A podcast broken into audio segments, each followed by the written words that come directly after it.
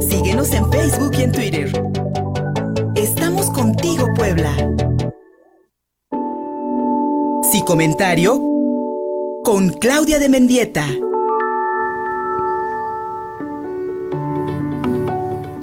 10 de la mañana con 19 minutos. Ya está aquí nuestra querida amiga Claudia de Mendieta desde la Ciudad de México. Cada martes no nos falla el sí comentario.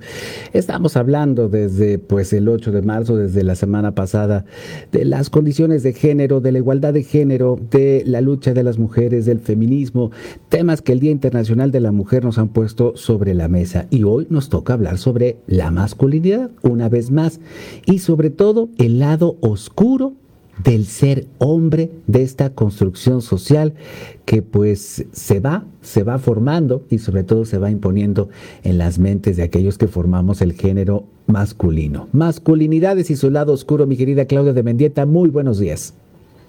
Hola, ¿qué tal Luis? Buenos días, buenos días al auditorio, como cada martes, un gusto saludarlos y estar aquí para charlar un ratito. Pues como bien dices, Luis, hay toda una construcción simbólica de qué es ser hombre y que por supuesto es muy importante que eso se vaya modificando desde lo cultural. ¿no? Eh, de alguna manera mm, hay una serie de estereotipos, así como hablábamos la semana pasada de los estereotipos eh, femeninos, pues también hay toda una serie de estereotipos masculinos que constituyen un modelo de masculinidad que se ha defendido tradicionalmente eh, y bueno, que sustenta valores como la agresividad, la invulnerabilidad y por supuesto esto se ha posicionado con el poder y la, y la, la palabra, ¿no? Por encima de las mujeres.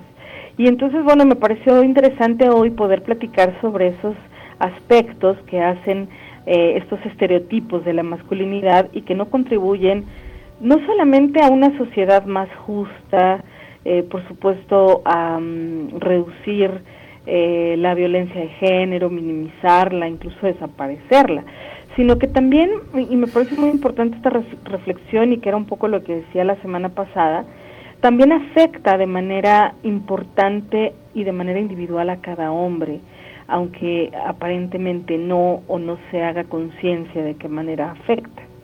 Entonces, bueno, hablando de estos estereotipos ¿no? que, que dañan tanto a la sociedad y al individuo, eh, uno de ellos es Los hombres no lloran. Eh, bueno, hasta canciones hay, ¿no? Por ahí tenemos una de The Cure, ¿no? De Boys Don't Cry.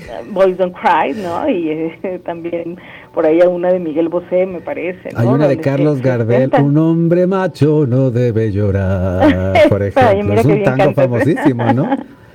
Fuerza, conejo, que un hombre macho no debe llorar. sí. Y entonces, bueno, lo, escuchamos y lo cantamos y lo repetimos porque de alguna manera pues refleja eh, lo que lo que se cree en una sociedad, ¿no? En una, en una sociedad que enseña a los hombres a reprimir sus emociones. Aparentemente es algo que se podría mm, ver bien y que podría parecer un, un indicador de fortaleza, de, de hombría ¿no? y de superioridad en ese sentido, porque se es fuerte, pero no, es todo lo contrario. ¿no? Eh, es, es, una postura en la que se posicionan a las mujeres también como débiles por expresar sus emociones. ¿no? Y bueno, ¿de qué manera esto le afecta a un hombre? Imagínate lo grave que es que no podamos expresar nuestras emociones, eh, porque no solamente vas a ser sancionado por una sociedad si lo haces, pero sino además vas a tener que vivir tus emociones de manera eh, interna, tratando de resolverlas como lo mejor que puedes, ¿no? No es casualidad que los hombres se, suicidan con mucho más frecuencia que las mujeres en las diferentes sociedades, en, en diferentes partes del mundo, y esto se ha visto que tiene que ver con esta actitud frente a la incapacidad para expresar emociones, para gestionar emociones, para dar cuenta de ellas y hacer eh, un manejo adecuado o una gestión adecuada de ellas. Y creo que eso siempre va a tener un, un quantum de pérdida para un hombre, ¿no? El hecho de que em, se describa a sí mismo y lo describan otros como eh, fuerte porque no externa sus sentimientos, porque es eh, capaz de resolver solo todo lo que le ocurre, es una ficción. O sea, todos los seres humanos necesitamos expresar nuestras emociones, necesitamos gestionarlas. La inteligencia emocional no es una cuestión de género, es una cuestión humana. ¿no? Y entonces parece que es un atributo de fortaleza cuando desafortunadamente para quienes crean que es así, pues no es así, al contrario, ¿no? Tienen que ser fuertes de verdad y la fortaleza también implica la expresión emocional. De hecho, puede ser mucho más difícil reconocer emociones, expresarlas, externarlas, gestionarlas. Puede hablar de mucho más fortaleza que el hecho de reprimirlas y negarlas.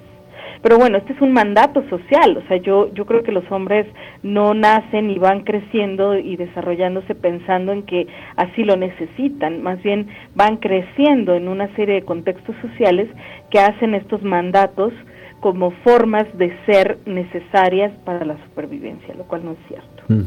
otro, otro estereotipo importante, Luis, es que tienen que, que ser agresivos, tienen que pelear, ¿no?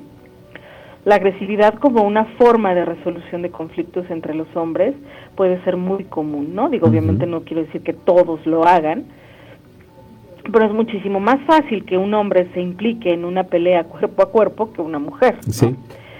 Eh, y bueno, esto creo que pone de, relieve que es una manera de mostrar superioridad, de mostrar fortaleza, de marcar territorio, ¿no? Como como que si de pronto hubiera una carga evolutiva importante no reflexionada, Exacto. pero que genera, por supuesto, eh, toxicidad en el medio, ¿no?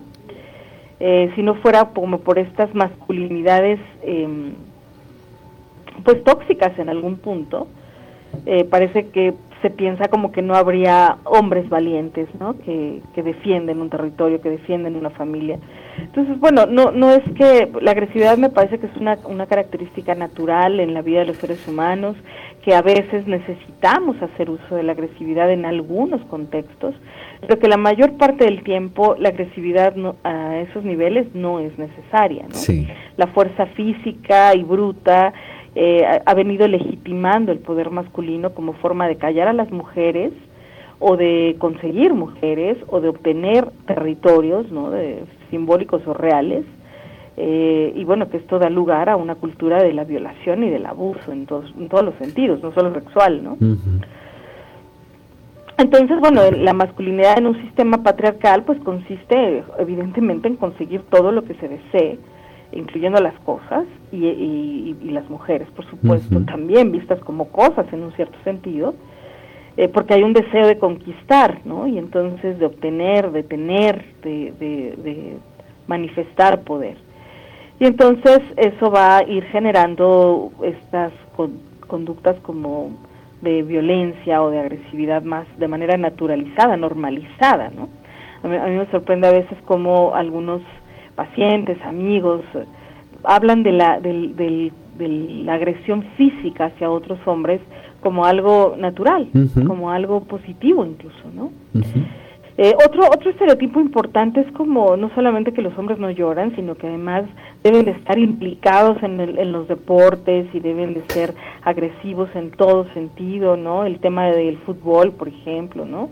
Que más allá de un deporte que pueda ser agradable para todos, de pronto parece que formar parte de de mm, los seguidores o practicantes de los deportes los hace más hombres, hombres, ¿no? Porque bueno, de alguna manera era lo que jugaban los niños en la escuela o lo que hacían los niños en reunión en la calle o en, otros escenarios, ¿no? Entonces, a lo mejor ni siquiera te gusta el deporte o no te gustan ciertos deportes o ni siquiera estás interesado, pero tienes que estarlo porque si estás fuera del Super Bowl o de o de los torneos eh, de fútbol, soccer, pues a lo mejor eres gay, ¿no? O sea, como que totalmente sospechoso, ¿no? Como si necesariamente a todos nos tuviera que gustar lo pues mismo, ¿no? Y entonces, ¿qué tal que a mí se me ocurre que quiero hacer un taller de cerámica, pero pues soy hombre y no puedo, ¿no? Yo he escuchado a lo largo de, muchos años varias veces como niños que querían hacer ballet,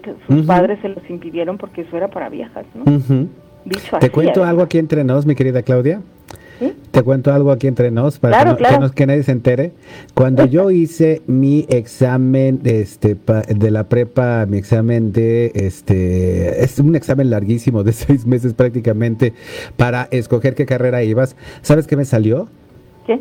Ballet. Ok. Me salió este maestro en danza y me dio una vergüenza.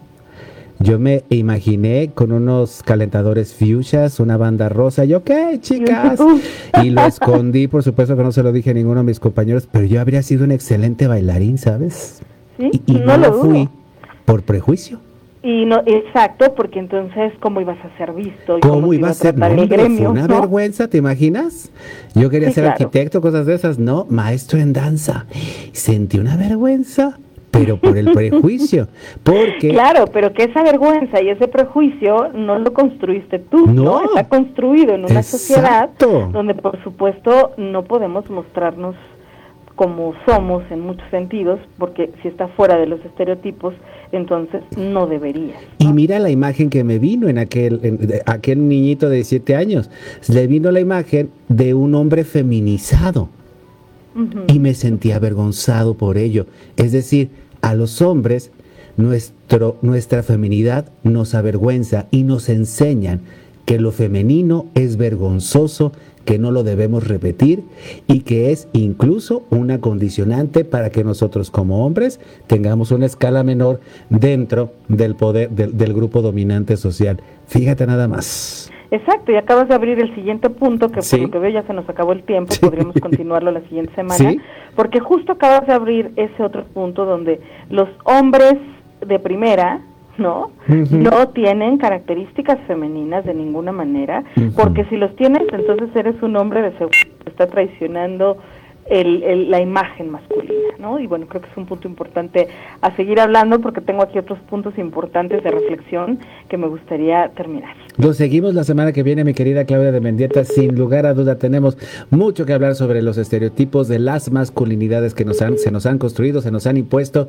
y que tenemos, tenemos la sospecha de que debemos empezar a deconstruir. Claudia de Mendieta, ¿dónde te encontramos? A través de mi Twitter, arroba Claudia Mendieta, a través de mi Facebook, me encuentran como Claudia de Mendieta, y a través de mi correo electrónico cdmendieta.gmail.com. Una revista para formar criterios. Estamos contigo, Puebla.